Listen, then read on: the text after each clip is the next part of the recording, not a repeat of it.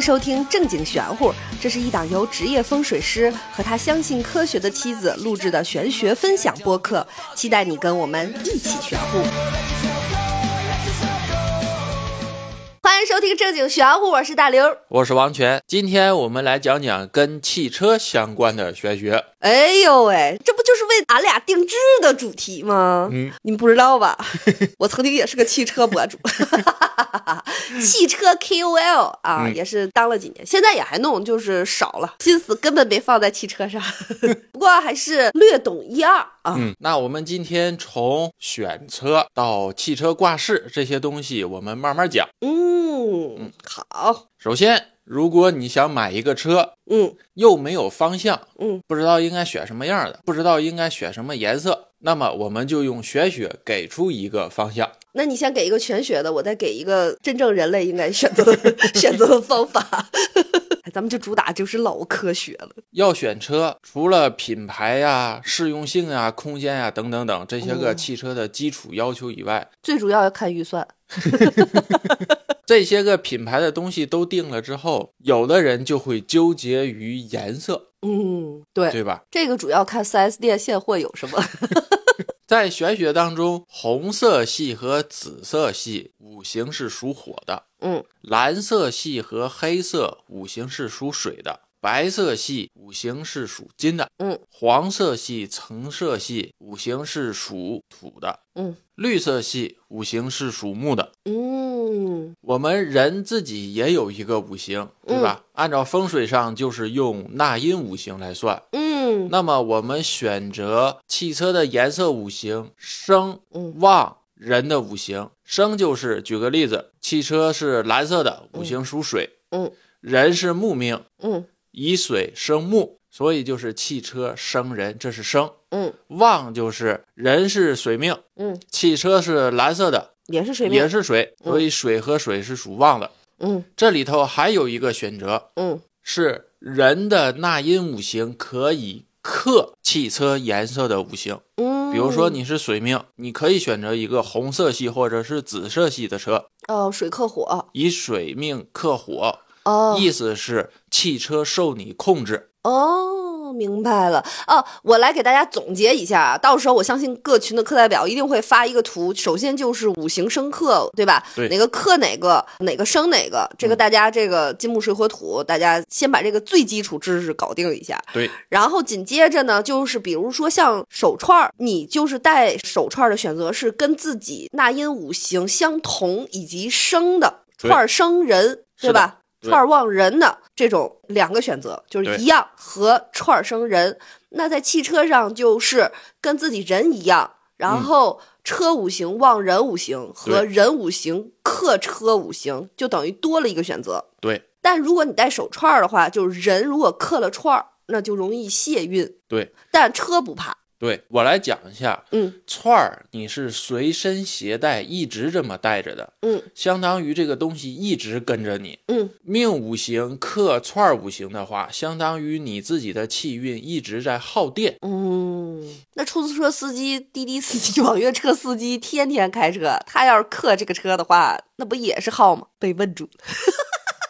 没错儿，所以滴滴司机选车的时候一定要选一个汽车五行生或者是旺，滴滴司机自己命里五行的，这样你开起来才更顺畅。那我可不可以这么理解？如果你是长时间开车，非常长时间对开，车，以这个为职业的话我，以以驾驶为职业，就一年跑二十万公里那 种，没有那么夸张。哎一年我觉得三万公里往上，三四万对公里往上的就那是种你一天的大部分时间都在车里的情况下，对就要跟手串儿一样了。嗯这里边是有一点点小区别的。嗯嗯。但我个人告诉大家，买车首先就是一，先看预算，你一定要先知道自己的预算；二，嗯就是日常乘车人的这个场景以及人数，对来取决于你买车的大小，是对的吧？你就是天煞孤星，就自己一个人，你买一个两门的酷配， 就俩座儿的那种小跑车也很帅，对吧？嗯那如果你比如说拖家带口，家里有娃什么的，你肯定就要选择空间大一些的。对如果甚至于有娃、老人经常一起出行的话，你甚至于就必须要选一个六座往上的一个 MPV 一样的车型。那紧接着就是根据你的预算去选择，比如说进口车、呃自主品牌的车、合资车，嗯然后呢，再在这些个品牌里边儿去找一些你更喜欢的、有眼缘儿的。对吧？嗯然后呢，接下来再去看一些相对更专业的性价比，就是汽车的所有的配置对是不是你日常需要用得到的？最主要的要去试，对，就是买车一定一定要去 4S 店多看、多试、多驾驶，因为你驾驶时间越长，其实你越能感受到这台车到底哪儿有用、哪没用是，哪些钱花的根本就没有必要。嗯嗯，上车时候的第一感受是最重要的。嗯你第一感受你喜欢，你开心，那这个车是适合你的。嗯，别像我去试车的时候，进去的时候磕头，出来的时候还磕头。对，当时我和晨哥去买车，因为我当时特别特别喜欢一款车，我觉得非常有彰显我的品味。结果晨哥个儿太大了，上下车来回磕头，给磕急眼了。我估计他再也不会让我买他家车了。天天磕头谁能受了？对，所以后来我们就买了一个连车评人都非常盲区的一款车，但是我们两个人就越开越喜欢，越开越喜欢。用起来挺好。购车的这种，其实你在选购群里也可以问我啊。 嗯对，给不了特别专业的建议，但是还是可以把我的一些，因为毕竟作为车评人那几年也试了好多好多的车，然后对于对一些厂家真正的好坏的性能还是知道的。现在也不被充值了，说的实话也可以更多了。也可以随便说了。对，所以大家有什么想问我的也可以问，嗯，因为我觉得汽车这个东西其实它是相当于除了房子以外非常大的一件东西，对，它会日常伴随你，它是一个随着你移动的空间。对，它又关系到你和他人的生命，对，所以这个东西还是非常关键的啊。颜色的那个刚才告诉大家了，但是就我个人来讲哈，嗯，就嗯首先第一个你要买黑色的话呢，你要做好一个心理准备，就是其实黑色特别不紧张，对，黑色比白色还不紧张。是的，那白色呢，就是市面上非常的多。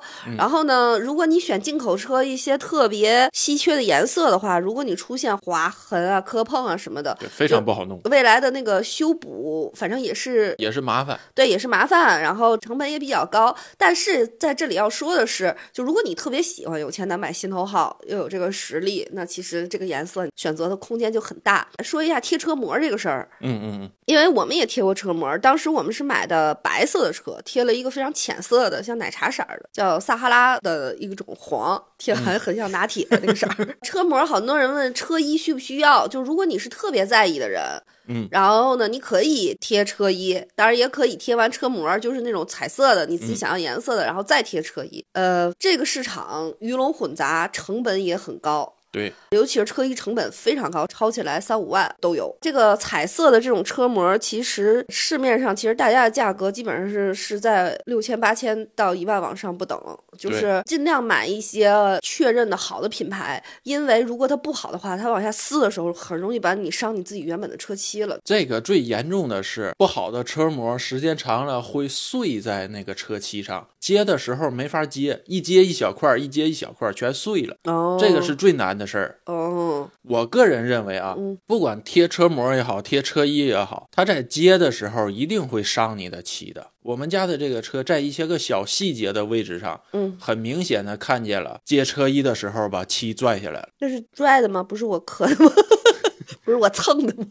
确实是拽起来的，哦，就是一些个边边角角的棱儿，嗯比如说前机盖的那个反卷的那个棱棱那儿，哦它在接车膜的时候，漆面的边缘很容易被拽下来。嗯，但我个人其实很想换颜色，因为你一个颜色跑时间长了腻了嘛，嗯对吧？我觉得偶尔换颜色，换心情也挺好，就是谨慎选择嗯啊。我是觉得贴挺好的，看个人的这个使用习惯和你对车这个价值的一个观点吧。就是我爸就属于特别特别在意车，精心呵护的那种，像我俩就属于拿它当个嗯工具，没有那个捧着供着，所以就日常磕碰了都正常。你不碰人家，你搁在那儿边上也有人蹭你，所以说特别纠结的话也也自己心累。所以就是在选车的时候，你的这个买车的预算最好是在一个自己心理上觉得这个东西就是个东西，嗯，别让这个东西累着自己。对。买了之后有一个允许他磕碰的这么一个心理的建设。 好，说完了选车，我们接下来再说一个需要选择的东西——车牌儿。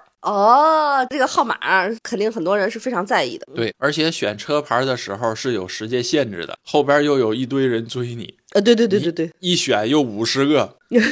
要在短时间内选出一个你心仪的嗯当然，这有可能是北京啊，是不是别的地方有可能会好一点？系统，都是那个系统吧？这就不知道了，到时候嗯看，反正就是选车牌儿、选号码的时候，对吧？你来给大家讲讲有什么玄学上要注意的。首先，嗯民俗上大家都会自觉的去避免掉四这个数，但也有人把四变成发，哆来咪发嗦拉 西哆的发，硬往回好。因为四这个数跟死谐音嘛，嗯跟世也谐音，就是出世的那个世。嗯，有事的那个事，所以大部分人都不喜欢带四的车牌儿。有些人不喜欢四，大多数是因为四的谐音，但实际上影响并不大。对于车牌号，最重要的是尾数。哦，是吗？对呀、因为各地尾号限行啊。哦，我们重点就说一下尾数怎么选。好，尾数的选择，按照风水上有一个理论，叫做阳遁九六八三，阴走四七一二。这里头有一个五和一个零没有写，五归于阳，零归于阴。它的来源是洛书的变化，哦，河图洛书的那个洛书。嗯，你知道洛书是什么吗？你说 你的，你管我，录着录着节目考我，你不爱我了是不是？我爱，非常爱。那你为什么考我？这个你以前也学过，学学过习的时候第一课就是学个不兴旺吗？阳遁九六八三，意思是先天八卦走后天八卦的方位，用数字来代表。先天八卦乾卦在天，在正南；后天八卦乾卦在西北。而对于洛书上带九履一，左山右七，二四为肩，六八为足，乾卦先天在最上边的那个九，后天在西北的那个六，所以是从九到六。接下来是六到八，同样的道理，先天八卦艮在西北位，后天八卦艮在东北位，所以是六到八。八到三是同样的道理，所以叫阳遁九六八三。阴走四七一二也是先天走后天，用数字来代表。实际上，这个数字代表的是方位。如果你把先天八卦和后天八卦走向按照后天八卦画成一个图形的话，你会发现一个非常规律的图形，而这个图形后边又引出了一个门派，叫做龙门八局，也叫乾坤国宝。九六八三四七一二是乾坤国宝当中天劫位的算法，所以对于选车牌来说，这个车经常是男性开，或者是这个车是属于男性的，建议尾号选择九六八三五。嗯，如果这个车是女性开，或者是这个车是女性的，建议选择四七一二零。同时，民俗上为了避免四这个数，我们可以把四省略掉，选择零一二七。哦，那手机尾号也能用这个吗？当然，哦，所以咱家车当时尾号选的二，我以为你是暗讽我这个人太二了呢。 没有没有没有，这里边要说一下，网上有一些个选车、选车牌的言论，嗯比如说，他说一六属水，二七属火，三八属木，四九属金，五零属土。这不是楼层的那套吗对，这是嗯楼层的那一套。其实这个也可以用，从零到九，他自己的五行跟你人的五行要相合，嗯这是网上写的嗯，但是他没有具体的写你这个五行要跟你人的什么五行相合。嗯，什么五行？他没写，我也不知道他说的是啥。人家没明确的写出这个理论对应另外的一个理论的哪一个点上，所以他这个对接是不完整的。那你楼层的那个是对的楼层的五行对的是宅五行，哦，不是，还不是对的人不是哦。对于房子来说是楼层五行生旺宅五行，宅五行生旺人五行，哦，它是有一个递进关系的。还有的说汽车的五行要以形状为准，说圆形的属金，尖尖的属火，长条的属木，波浪的属水，方块的属土。这汽车哪能分那么清？是啊汽车哪有尖尖的？ ，F 一行行行，方块儿的大 G，啊，路虎、路虎也现在都圆乎了呀，只有大 G 是方块儿的。老桑塔纳，老桑塔纳，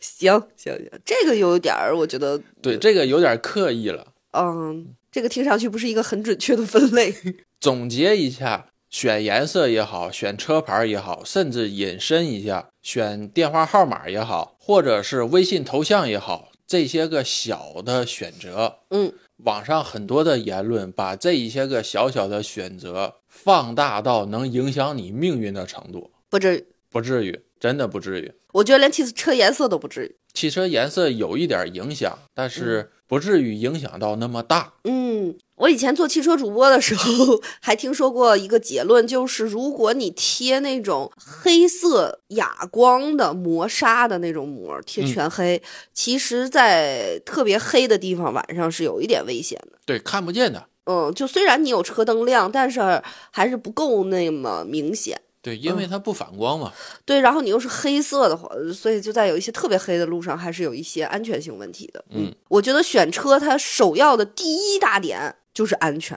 对，安全是永远放在首位。这不只是你自己生命的安全问题，因为它还关系着别人的生命安全。对呀，它和你的房子选不好不一样，你房子选不好，纯倒霉你自己。但是车，如果你稀了马虎的话，这个驾驶安全你不注意的话，你是会伤害别人性命的。这是一个又害人又害己的事儿，所以在汽车安全的事情上，我就特别特别严肃。选完了车，我们来说说新车的事儿。嗯，很多的人提完了新车之后都要祭车，要祭拜，啊，为啥？希望出入平安吧。哦，是拜车吗？还是拜 谁？我怎么从来都没有过？ 当然有，你看好多，还有给车周围放炮的，结果给车点了嘛。这真的是迷信，没有常识了，这属于。汽车非常容易燃烧，所以一定不要在汽车旁边放炮。哦，还有的买完了新车要拜车神，谁？藤原 拓海，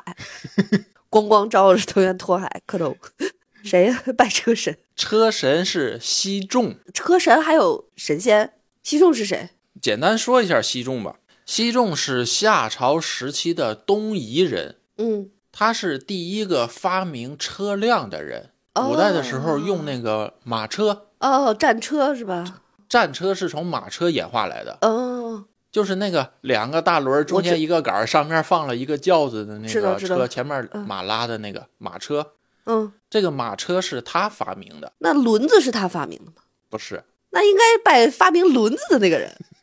那应该是轮胎厂拜发明轮子的那个人。哦，我觉得有轮子了就有车的。这个玄武什么时候能有历史学家、天文学家，还一来一些科学家来听一听，给我们纠正一下？现在有的地方拜车神越来越隆重了，以前是馒头、水果就够了，现现在呢越来越哎三升五升什么都往上上了。哦，是吗？嗯，拜完了之后还要披红挂绿，哎呀，是人皮还是车皮？车披方向盘的盘轴上、挡把上、嗯，后视镜上、汽车小耳朵上、嗯，前杠后杠都挂上红布条，挂的跟那个祈福树似的。哦， 上面写着每个条上还写着自己的心愿，嗯 百年好合，丢寒假作业，是不是？ 孩子也往上写，但非常危险。对，嗯像北方流行的买了新车要往轱辘上绑红布条，嗯，这个事儿实际上非常危险，对，首先所有的布条都容易呃绞进刹车盘里。对，轱辘上的容易绞进刹车盘里，小耳朵上你挂上之后，它在那儿抽打的时候也完全遮挡视野。就这个东西是用来保你安全的，你别用保安全的这个方法给你自己增加了危险，这就属于得不偿失了。对，我还是觉得这些形式主义。不如你开车的时候多精力集中，然后呢，把所有的心思都用在开车这件事儿本身上。没错儿。而且这个红布条绑在轮儿上还会影响汽车的动平衡。还有一个是绑红布条也是有讲究的，你不是瞎绑的，哦，啥讲究？绑的不好会看起来非常的别扭。比如说白事儿嗯，帮人出车，你挂在耳朵上的那个红布条，左边代表去世的是男性，右边代表的是去世的女性。啊，我们我怎么记得以前挂耳朵上都是结婚啊？结婚是两边都挂，而且挂的是粉色或者是红色的布条，有的上面还会绑气球，对，就是看起来很喜庆，而不是简单的一个红布条。哦，它的扎法也是有讲究的，比如说结婚，它是扎成蝴蝶结儿的形式， 哦，给逝者那个就是对，给逝者是绑死扣，哦不美观，对，不美观，而且给白事出车。嗯不仅是要挂在耳朵上，它有的也会在前杠上挂红布条，嗯，以前我小的时候，我记得还会在前杠上绑那个白花儿。是，就是一般情况下都是车头嘛，菊花啊什么的。对，那除了红布条，还有汽车里的这些个挂饰，行车起来也非常的哦危险。天哪，这个简直就是我反对的重灾区啊！就像刚才说，把布条挂在方向盘上，你就很容易绞在盘里。这个车里真的是越简单越好。我之前还见过那种就是脚垫儿选的不好，然后驾驶席那个臀臀臀臀到那个刹车底下，然后刹车踩不下去。是的，就是不要弄这些里里碌碌一堆的，这些其实都是安全隐患。我个人认为最严重的是前操作台上摆的那一堆东西。太严重了，就是前操作台上摆很多的，以前好多人爱摆那个什么弹簧的那种小人儿，小人儿啊，左右摇摆的小花儿啊。然后我还见过那种出租车司机，就是前面摆一个三角形大水晶。嗯就这些所有前操作台、嗯中控区域上面摆的所有的东西，都将在你碰撞的时候对你产生二次伤害。嗯，对，最严重的是那个整个他把那个方向盘、镶钻的那个啊方向盘盘芯儿里镶钻的那个，这个在碰撞的时候，安全气囊弹出来的时候，就相当于有散弹射向你的心脏，这个嗯真的是太危险了，这个后果是不堪设想的。大部分人都觉得灾难永远不会和意外不会发生在自己身上，但是我觉得就是没必要。对，这是一个安全就嗯隐无论患。你美还是你的车美，还是让你心情好这件事儿，都没有必要在车里用通过这些方式来表达。还有一个是后视镜上挂那个当啷当啷当啷的那滴一了堆当东当西。啷的，嗯，嗯对，这个其实很多人都会在后视镜上挂东西，我也特别理解，但是有的就是挂太多了。重要的是你可以挂，但嗯是这个东西别太长。我身边就有朋友是这样，他在后视镜上挂那个大长串儿，嗯，长串儿下边还有牌儿牌儿，牌儿牌儿下边还有穗 儿穗儿，嗯整个这个挂饰从后视镜一直垂到了中控台上。啊、开车的时候，特别是过沟、过坎儿、上坡，嗯那个东西就晃来晃去，对对对又分散注意力，又影响视线。对它那个东西还撞来撞去，嗯有的时候还会撞在前挡风玻璃上。对，就如果你那么喜欢这个东西，可以把它挂在身上。 就车里这个不安全，我们建议大家不弄的第一个首要就是它不安全。对，嗯每一次我坐他车的时候，那个东西在晃，他都要去伸手去把那个东西去稳住。呃，就揪一下，然后对抓把一下住，嗯，而这个时候，汽车都是在颠簸和上下坡的时候，相当于增加了危险的几率嘛。嗯，太危险了。对于我自己的概念，嗯，汽车里我想挂一个挂饰，为了保平安也好，为了自己身心愉悦也好，嗯，这个我是赞同的，因为我自己也 挂。而且我们还要卖。 人说这两口子终于开始来忽悠人了。呃首先说一下，我自己挂的那个串儿是我自己按照风水理论穿出来的，嗯，它的理论来源是二十四山的沙五行，嗯，我是根据罗经，罗京，罗京透解书是吗？罗经指的是罗盘，哦哦哦它也叫罗镜。哦哦，好，经是惊天伟地的意思，嗯，意思是罗盘是一把尺。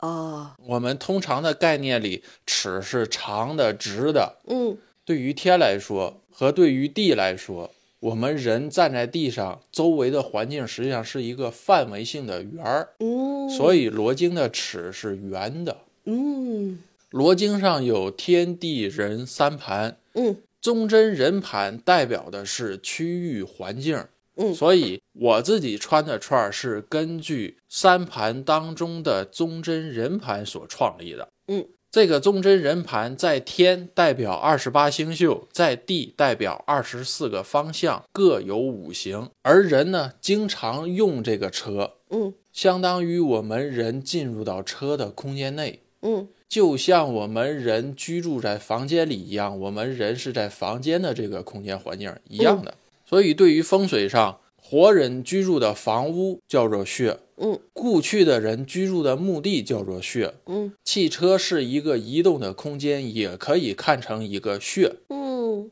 汽车移动，它也是根据周围环境影响着自己的气场的。嗯当你的这个气场稳定趋吉的时候，你的汽车开起来就会感觉非常好，非常顺畅。嗯，而如果你的运势又不好，周围的环境又不好，或者说路况也不好的时候，嗯就很容易发生一些个碰撞和剐蹭嘛。嗯，所以，对于我自己认为，在汽车当中，气场稳定是最重要的。气场稳定，人的情绪就稳定，开起车来也相对于更稳，让行车安全。嗯，我是认识他好久之后，他开始跟我说，哎，他说我之前车里挂了一个东西，我就觉得这个东西非常非常好。开始弄玄乎之后嘛，我们就想说怎么能把这个东西让更多的人也拥有。嗯呃我们俩经过了非常长的时间的各种研发，这个对研发就是说到底用什么样的珠材质材质，然后以什么样的形式出现，多大大小，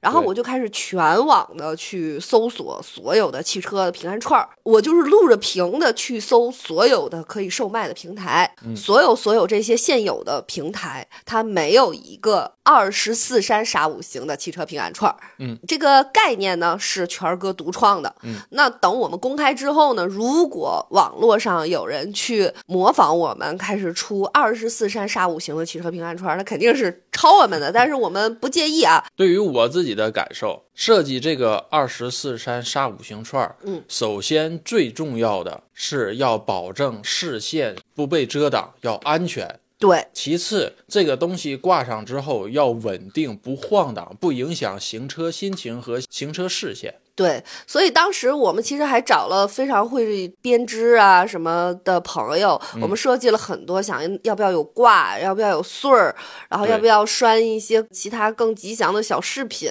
在上面。我们其实投入成本也挺高的，就是弄了好多，最后被我们俩通通否定，因为挂上之后真的是叮了当啷。对啊心烦，所以最后我们还是就是一个简单的素串儿，对，然后松紧绳儿又好套，它就是挂在你后视镜上，隐隐的露出来一点点。选择的这个珠子串儿的六种材质，我是分别用了不同的水晶、玉石、玛瑙等等等，而且这些个材质都是天然的，没有人工的注胶、修复、染色等等等这些个。因为我发现车里头冬天还好，嗯，夏天的时候温度会非常高。对，如果你用了注胶的或者是人工修复的染色的，嗯，放在车里头高温一晒，嗯，很有可能胶啊，或者是染色的这些个不好的物质就会释放到车里。当你进去了之后，会影响你的健康的。对，而且这个东西它又不怕大家随手搓着玩儿，对，对有的时候也有可能会拿起来玩两下。，对，拿手搓着玩儿，然后呢，搓着玩儿它也不影响它的光亮度，因为像之前我们卖过那个孔雀石，真的孔雀石真的会变暗，就变哑光了，不亮了。有的人觉得哎是不是坏了什么的，没有，它的功效还有，但是它就是变暗了。镜面变成了哑光。对，那后来我们就也没有选择孔雀石，我们选了绿玉、玉，嗯呃，对，这样的话呢，就整体都是亮亮的感觉。选择这些材质还有另外一个原因，嗯是因为这些个材质更容易吸收气场，组合在一起更容易让气场稳定。嗯嗯，人进到车里了之后，看见这个或者是这个东西挂在车里，嗯会有更大限度的让车里的气场保持稳定，会让人的心情情绪更平稳平静，嗯，更有利于行车安全的。对，这个串儿呢，呃，我们就是这么一个设计。啊嗯如果有朋友说，那能不能再挂点什么那些？这就是纯个人选择了。我们的理念上是不希望弄那些的，因为真的会影响安全。我们俩已经试过很多很多了，有这方面需要的可以加小助手微信去购买。但是在这里也要说哈，所有的玄学助力的东西，首先第一个啊、它是一个辅助，它是一个辅助，就咱也别说你挂上这个就我就逆行。 那那倒不至于，不是说就完全没有磕碰、剐蹭什么的嗯。它的目的是让你气场更强，运势更高。嗯，比如说两车肇事，你运势低的时候，有可能是你全责；如果你运势高的话，有可能是对方全责。碰撞的时候，有可能你运势低的时候是伤的重一点，运势高的时候就伤的轻一点。嗯，行车它也是有一个运势波动的。当你的吉运低于凶运的程度的时候，就是容易剐蹭、碰撞出一些个不好的事儿嘛。对，市面上没有一家说你买了这个就保你一生平安，就不会这个就世界上不会有这种东西。我觉得我们一直卖的就是玄学维生素，增强一下免疫力的，倒也不是给自己 的什么不灵找借口。也有百分之二十的这个原因吧，我这个人就是坦诚啊，但大部分还是就是托付一句，也不是说你挂着它之后，你就在马路上就横冲直撞，横冲直撞、变道狂 魔。那也是危险的。对对对对对，你像不仅挂手串儿，有的车上会贴壁虎、摆佛爷、夸戳摆个大豹子，这些个不都是为了趋吉避凶、避些个邪事儿、灾事儿吗？贴壁虎儿挺有 意思，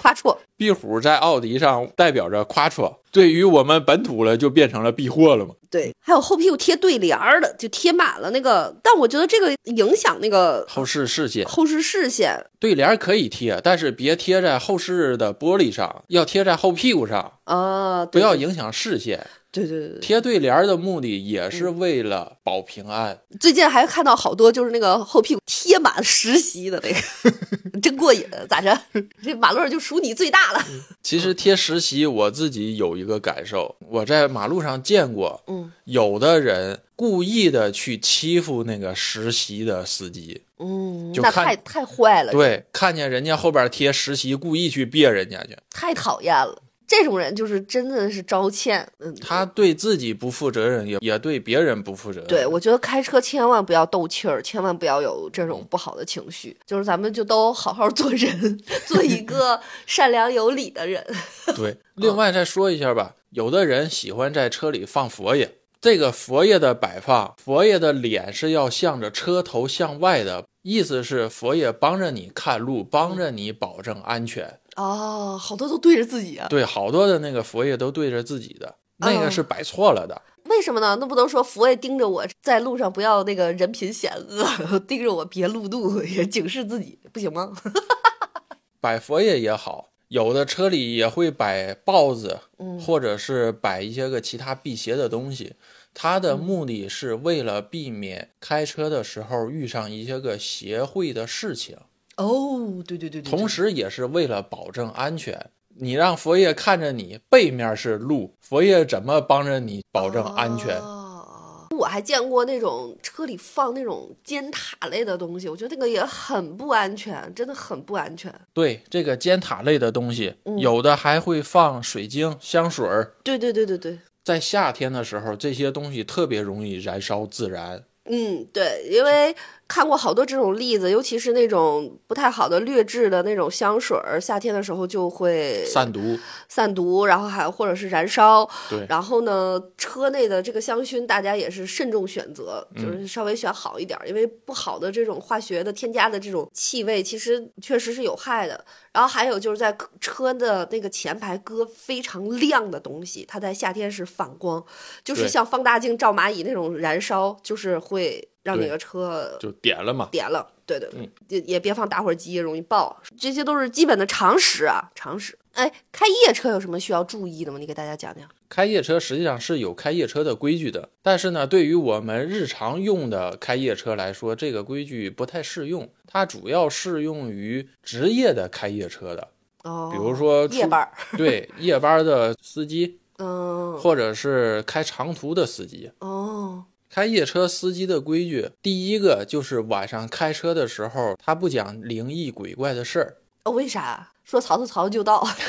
对，有这方面原因。另外一个原因是夜晚你讲这个灵异鬼怪的事儿嗯，讲完了之后，他的心态会发生变化。再开车的时候，他心里会发虚，嗯特别是开郊区或者是开郊外的车，嗯它不像在城市里光照那么强，人那么多。嗯，你讲完了灵异鬼怪，然后再去开这一类的路况，心里会害怕，会发毛。啊，对，我们去年去黄山的时候，就是半夜到的火车站，然后出来之后往那个村儿里开的时候，就是很黑嘛，然后也没有路灯，那个司机就说有近路，因为他要开一个快三个小时的路，很远，说有近路，也会路过一片坟地，然后他不敢去，嗯嗯，就绕了一个远路，但我也能理解，嗯，再就是开夜车的第二条，嗯。尽量的避免坟地、墓地，哦，因为这一类的地方更容易发生一些个灵异事件。嗯第三个就是开车的时候遇见小动物拦路，嗯，或者是起步不顺当，发生这一类情况，基本上夜车司机今天晚上就不出车了。哦，那可能是已经出了才会发现这个人，就近在道边躺着睡觉。比如说我今天晚上要出车，嗯，我在出门的时候不是忘这就是忘那，出门绊脚摔嗯磕碰，车门打不开，汽车打不着火，哦，这就是不让你走。哦，开着车了，出去了，有狗拦路，有小猫趴车，嗯，或者是有其他的小动物拦着你不让你往前走，嗯这些都是小动物拦路，目的也是为了保你安全。可好多流浪猫都爱趴车，暖和。流浪猫趴车跟小动物拦路，你会明显的感觉到不一样。哦哦，比如说小猫趴车，嗯，你车打着火了之后它会走，但是拦路的它会就在你周围转悠，它不走，哦哦，它就是拦着你，你会明显的感觉到它不让你走，会不会是它饿了，就想找营灰肠儿吃？ 也有可能。我就是生不是想往那上面靠呀。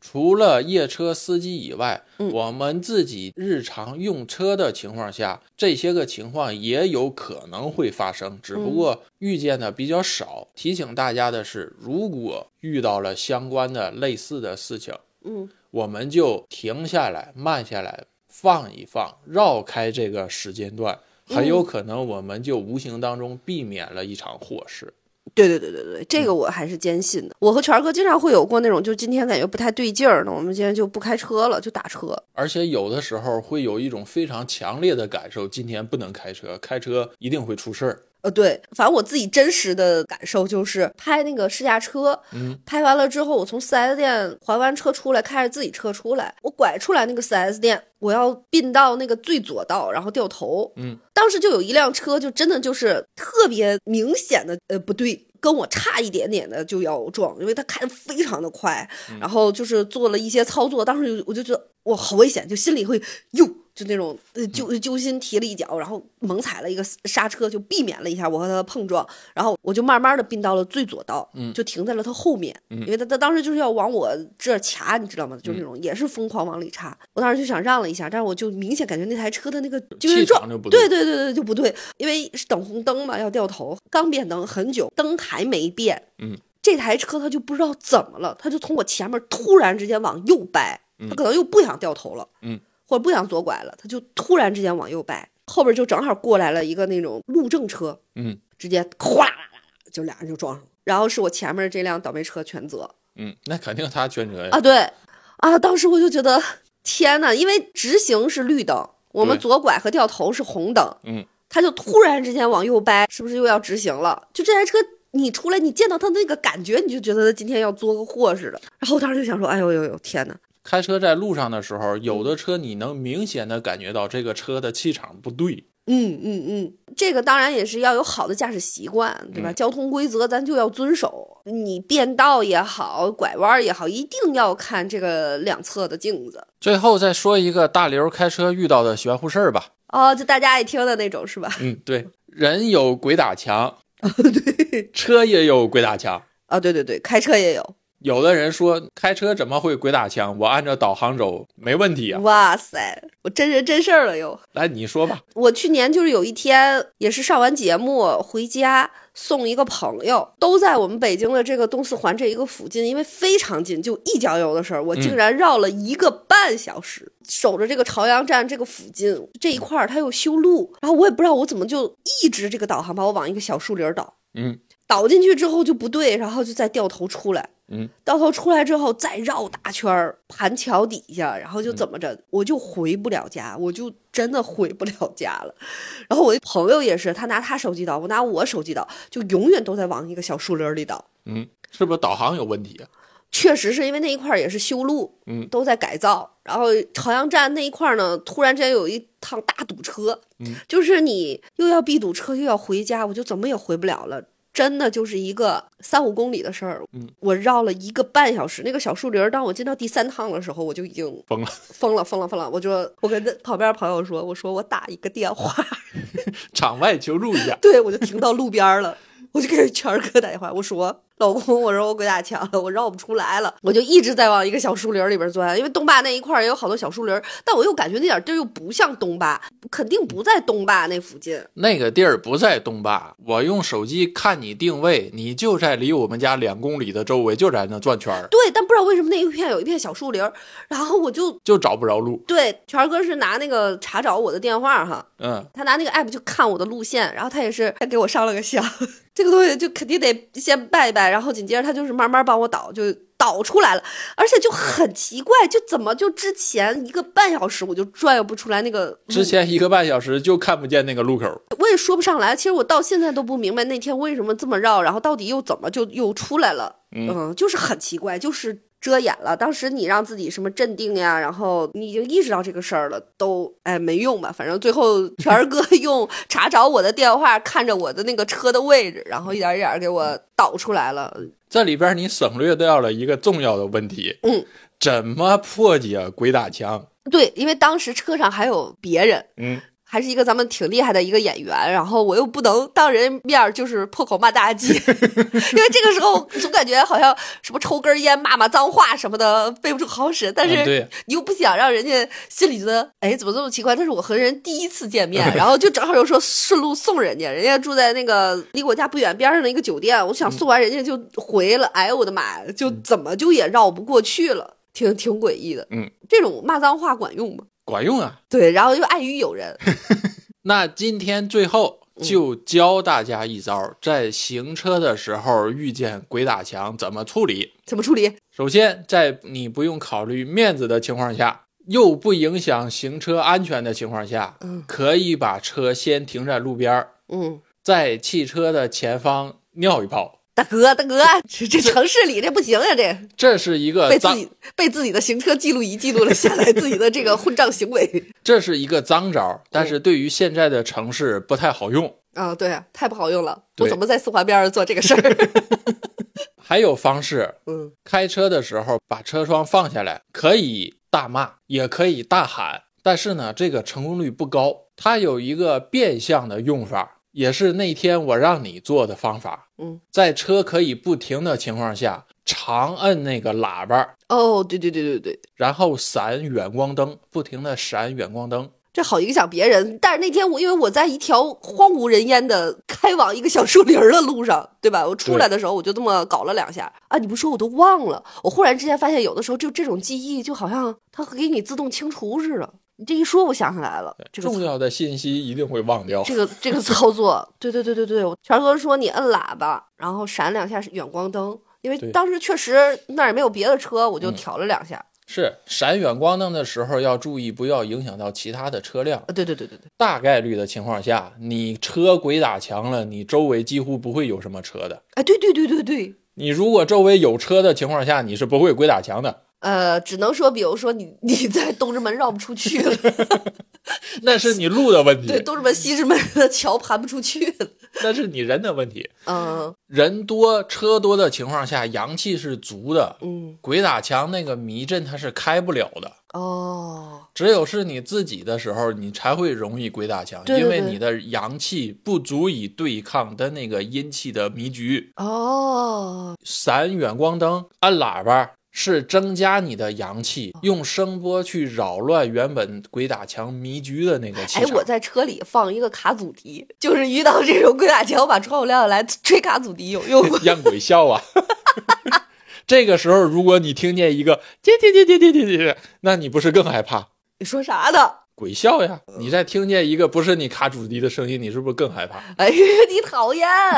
你说什么呢？所以总结来说，如果大家行车的时候嗯遇到了鬼打墙，简单有效的方式，长按喇叭，闪远光灯，嗯，前提是别影响别人啊。对嗯，这是你不用停车又能解决鬼打墙的高效率的方式。哦，如果真的所有的事情都试过了，不好用，靠边儿停车。等着，待着，过一段时间再走，有可能就出去了。嗯，因为迷局也好，迷阵也好，鬼打墙也好，它形成也是要有严苛的条件的。它需要参考的是空间环境、地气、气场、空气湿度、浓度嗯这些个东西都会影响着这个迷局是否能够成功。嗯，你就理解成鬼想形成鬼打墙，它也是要完成一定的条件。当条件达到一定程度的时候，它才能形成这个东西。哦，好，那大家学一招啊，嗯简单有效，也没有那么玄乎，就嗯是长按喇叭，调调闪光灯而已。在保证行车安全的情况下，对对对，而且是法定可以按喇叭的地方。那今天这期呢，我们就给大家说到这儿。无论是关于汽车的一些问题，还有就是真实现实生活里咱们科学的聊一些购车选车的问题，大家都可以在正经玄乎的现在已经八个群了，可以对去问我。然后咱们的群每周还有轮着抽奖，所以好多人我发现带着带着退群了也没事儿啊，反正你就是失去了抽奖的机会。评论区留言被犬儿哥回复的几率非常大，所以大家有什么问题可以在节目的评论区下方留言没错儿，啊！感谢大家的收听，拜拜。拜拜。